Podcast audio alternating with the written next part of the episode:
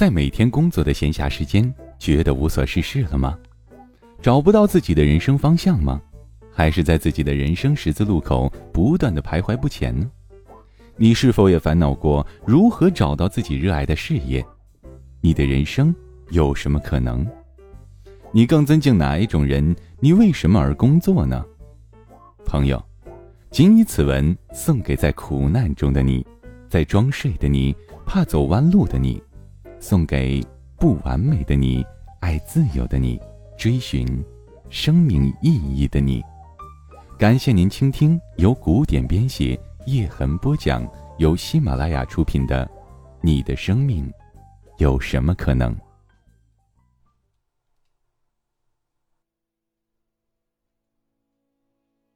第三回。有趣是一种力量。了解了兴趣产生的原理和功能，我们就能理解这句话了。兴趣是最好的老师。该如何用好这个老师呢？兴趣老师的第一种功能是推动你探索和发现新的世界，为未来做好能力储备。在人生每一个成长的重要阶段，兴趣都会提前到达，提醒你将要面临的阶段，帮助你搜集好要使用的信息和能力。正如心理学家布莱恩所说：“每多获取一分信息。”就会让我们对未来的复杂、沮丧或者无助多一份保障。我们的神经系统选择在那些除了紧急要求，包括睡觉、休息之外少有的自由时刻，做些有趣的事情。这真是个最佳选择。刚出生二十四小时的孩子只对年轻女性的声音有兴趣，因为他们需要尽快找到妈妈。三岁左右。孩子开始对外部世界和别人感兴趣，这个时候，他们的动作和视觉能力开始发展，开始爱问为什么，开始喜欢模仿他人，这为他们接下来逐渐与母亲分离、发展自己独立的个性提供了准备。我们在每个重要的人生阶段都会发展出不同的兴趣。四岁是儿童图像知觉的最佳期。四到五岁是开始学习书面语言的最佳期，五岁是掌握数字概念的最佳期。在每个直觉期之前，提醒我们的都是兴趣。等到十二岁左右进入青春期，我们开始对学校、家庭外的人和事产生了兴趣，这是大脑在为未来进入社会做准备。这个阶段。我们渴望从身边找到可以学习和模仿的偶像，一旦我们看到的只是一群早就向生活投降的中年人，我们就会把眼光投向外界。这也是为什么初高中的孩子总有追星的时候，我们希望未来能够成为那样的人。每一代父母都在指责孩子崇拜偶像，其实每一代年轻人都曾有崇拜的偶像，孔夫子。毛主席，忧郁的诗人、摇滚歌手王力宏、李宇春、韩寒，本质没有什么不同。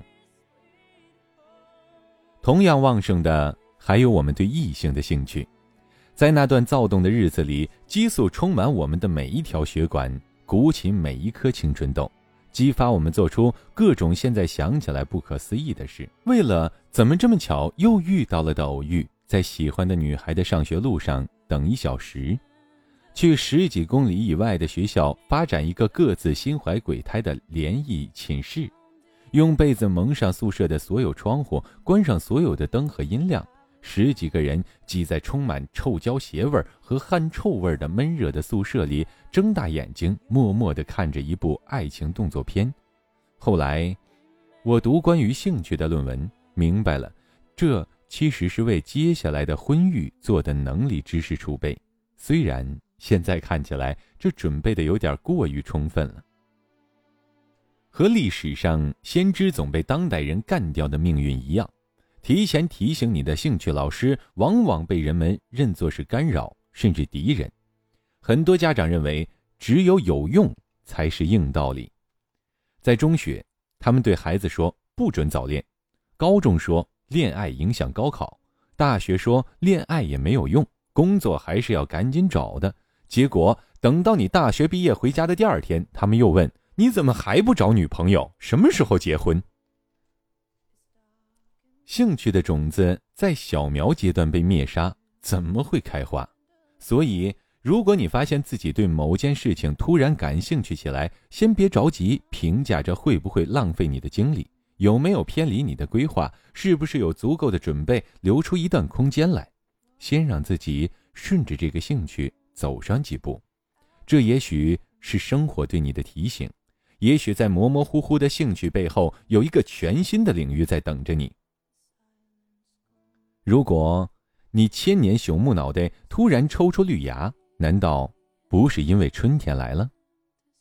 兴趣的第二个功能就是作为学习的动力的来源，抵消能力培养中的重复与倦怠感。天知道，要想把一项能力与技术发展到极致，到底有多难？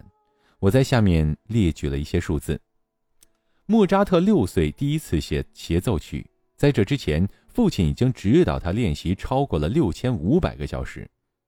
丁俊晖从八岁半开始练习台球，初一辍学后每天平均练习十个小时。十八岁那年成为英国锦标赛冠军时，已经练习超过了一点七五万小时。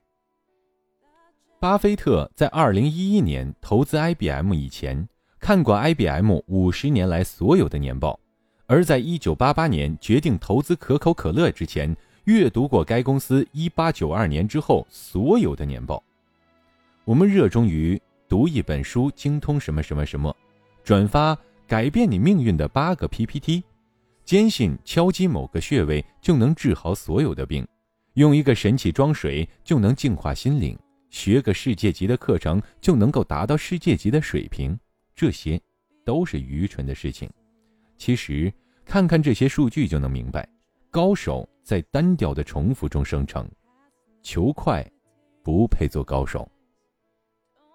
高手们为什么可以扛得住这样长达几万小时的重复和单调呢？研究发现，每个行业的高手都知道各种让无聊的工作变得更有趣的策略。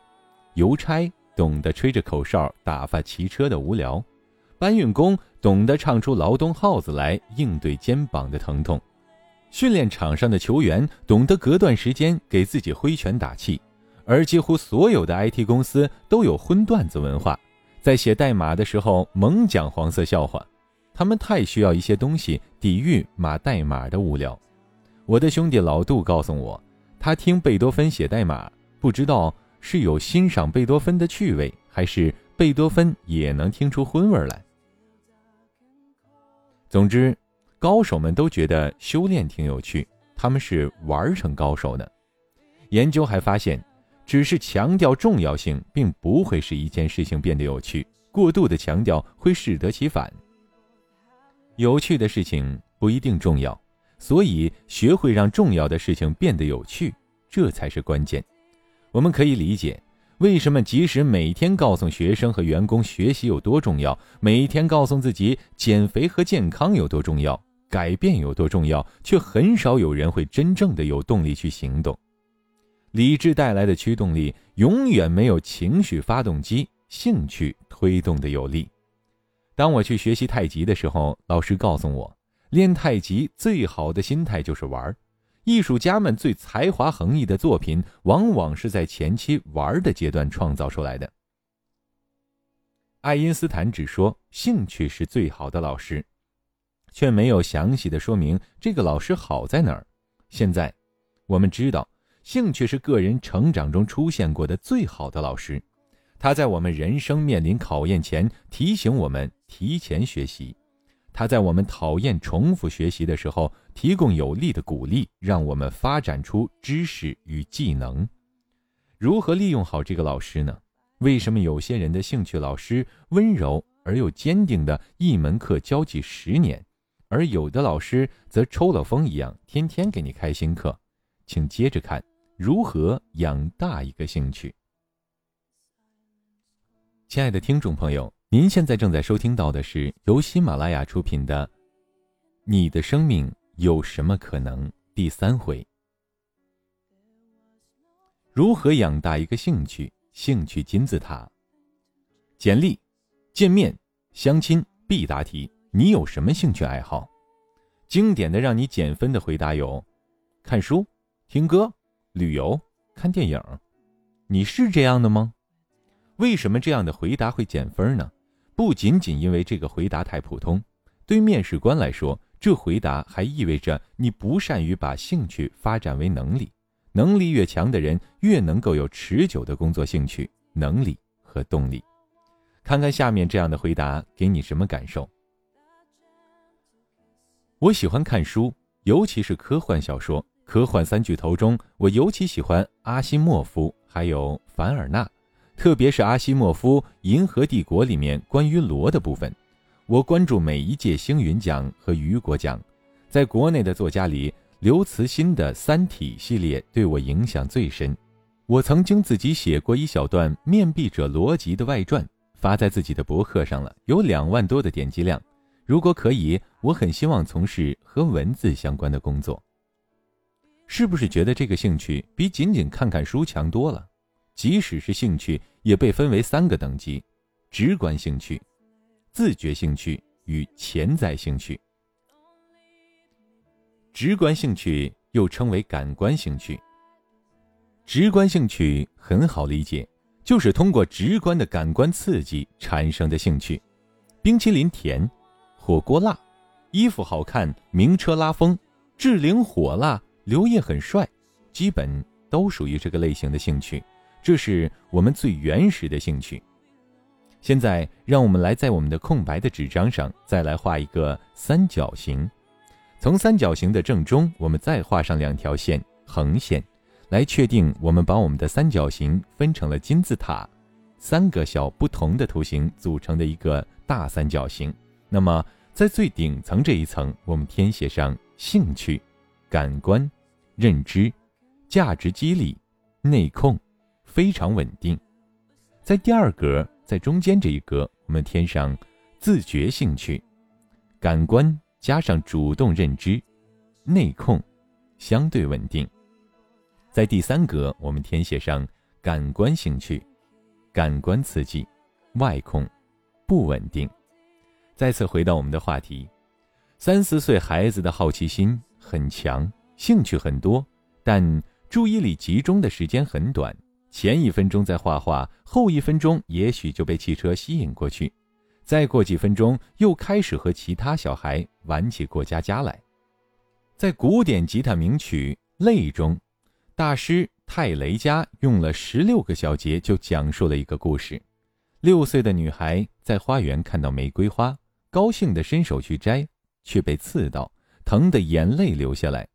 但看看那些美丽的花，她又忍不住笑了起来，泪滴于是就划过孩子。布满笑容的脸。我们的感官兴趣，正如乐曲中的小女孩，好奇、多变而不稳定。所以，当你在吃完烤鱼的路上，会突然间对冰淇淋感兴趣；你被一件衣服吸引进商店，又马上对旁边的披肩有了兴趣。在这个层面上，我们和追逐毛球的小猫没有什么不同。一旦那个球不在了，我们就转过头去追逐路边的一只老鼠。外界的刺激决定着感官兴趣的长度和强度，这是我们最动物的一面。也正是因为这样，感官兴趣让我们当时很爽，却又无法让我们集中在任何一个事物上形成能力。正如你刷完一天微博，或者大吃一顿自助餐后感觉到的那样，没有什么留下了印象。现在回到文章开头的问题。为什么那些回答会给你减分？因为吃好吃的、看书、旅游、上网、听歌、看电影，基本上都属于感官兴趣。所以你这么回答，就等于承认我没什么兴趣。我的大脑犹如足球，谁来踢一脚，我就往哪儿滚。自觉兴趣，乐趣。幸好作为高级动物，我们发展出更高一级的兴趣。在情绪参与下，把兴趣从感官推向了思维，由此产生了更加持久的兴趣——自觉兴趣。自觉兴趣是认知行为参与的兴趣。我们能觉出一首歌好听，八哥基本上也有这个能力。如果能明白歌词背后的故事与背景，知道歌者的经历以及自我诠释，我们就会对歌曲产生新的兴趣。这就是自觉兴趣。我们惊叹星空的美丽，之后我们开始描绘星座，这叫天文学。我们在吃饱饭后继续思考人为什么要吃饭，这叫哲学。我们吃了好的。然后对怎么做出来开始感兴趣，这叫烹调。我们在骂完贪官和社会后，思考为什么会这样，这叫社会学。大部分的科学和艺术都是自觉兴趣的成果。科学、艺术、文学、体育的发明，往往都是因好玩而生，不是谋生的工作，所以他们前面往往搭配着 “play” 这个词。凭着学习的兴趣，我们从猴子往后又进化了五十万年。自觉兴趣比感官兴趣更高级。第一个理由是思维的加入，这让我们的兴趣可以更加持久，并定向在一个领域，从而在脑子里形成回路，产生能力。而能力又反过来让我们能体会和学习更多。能力到兴趣的循环，让我们慢慢精通某项能力，打开世界。你的一个朋友去了一趟印度，在聚会上拿出很多恒河边的照片，古老的恒河，白灰满身的苦行僧，宁静的鹿野苑，这一切都给你冲击，让你特别感兴趣。回到家里，你开始搜索更多人的游记，知道了如何订到便宜的飞机和火车票，知道了印度的各种禁忌，每个城市的优缺点和宾馆的好坏。打开的一个又一个窗口，让你的大脑飞速运转，眼睛在屏幕前闪闪发亮。你在享受一种全新的探索和思考的乐趣。几个月后，你亲自踏上了这块土地，按照你给自己设定的攻略，你发现这一切远远比你在书上看到的更有趣。几周后，在回来的飞机上，你对自己说：“出国旅游没有那么难嘛？”你甚至都想好了下一站。这。就是很多人环球之旅的开始。在一万小时天才理论中也提到过类似的观点。许多一流人才，尤其是钢琴、游泳、网球方面的人才，一开始接触的老师似乎很普通，但他们在启动热情，然后把小火花培养成熊熊之火。他们教的是热爱。第一阶段的学习目标似乎是让学习者参与，并且沉迷其中，使他们想了解更多的信息和专业知识。看到了吗？有趣的人往往懂得主动发展更高层的直觉兴趣，兴趣推动学习，学习带来了行动，在行动中发展出能力，能力又发展出更大的兴趣，有了关于京剧的认识。你也许会开始享受京剧的韵味儿，有了更多关于葡萄酒的知识，你也许会发现，除了兑雪碧，还有更多好玩的喝法。学习词源和词根，词汇学习也许就变得没有那么枯燥了。你学的越多，你能感到的乐趣就越大，这就是有趣之人兴趣持久的秘密。停留在感官兴趣的人呢？他们往往会在聚会的时候说：“哇哦，太羡慕你了。”在下次聚会的时候又说：“哇哦，我好想去呀。”在第三次聚会的时候还是说：“哇哦。”然后沮丧的回到家说：“我的生活怎么这么无趣呀？”养兴趣和养花一样，有人养什么活什么，有人养什么死什么，关键是让兴趣与能力循环。自觉兴趣更高级的第二个理由是，它能使我们不再依赖外界刺激，可以自己把控。当我们把兴趣的源头从外求转为内寻，我们就有了一个让自己变得有趣的内在泉源。自得其乐的人最无敌。我常常遇到很多这样的求职者。嗯，为什么来新精英？因为对你们公司很感兴趣啊！哈，太好了，说说看，我们是做什么呢？不知所言。嗯，说说看公司的历史。不知所言。说说看你对这个行业的理解。不知所言。我基本能断定，他对职业规划仅限于感官兴趣。这种人不能要，因为当新的刺激出现，他就会离开。我也遇到过很多梦想家。老师，帮帮我，我对导演很感兴趣，从初中起我就希望成为一名伟大的导演。说说看，导演类型的一天是怎样的？不知所言。说说看，现在的导演都是如何入行的？不知所言。说说看。导演需要什么条件？不知所言。这样的人基本没有养大自己兴趣的能力，他甚至连搜索一下网页这种事情都没有做过。亲爱的听众朋友，感谢收听由喜马拉雅出品、由古典编写、叶之痕播讲的《你的生命有什么可能》。今天的节目我们就播讲到这里。想要收听更多精彩有声小说，请下载喜马拉雅手机。A P P。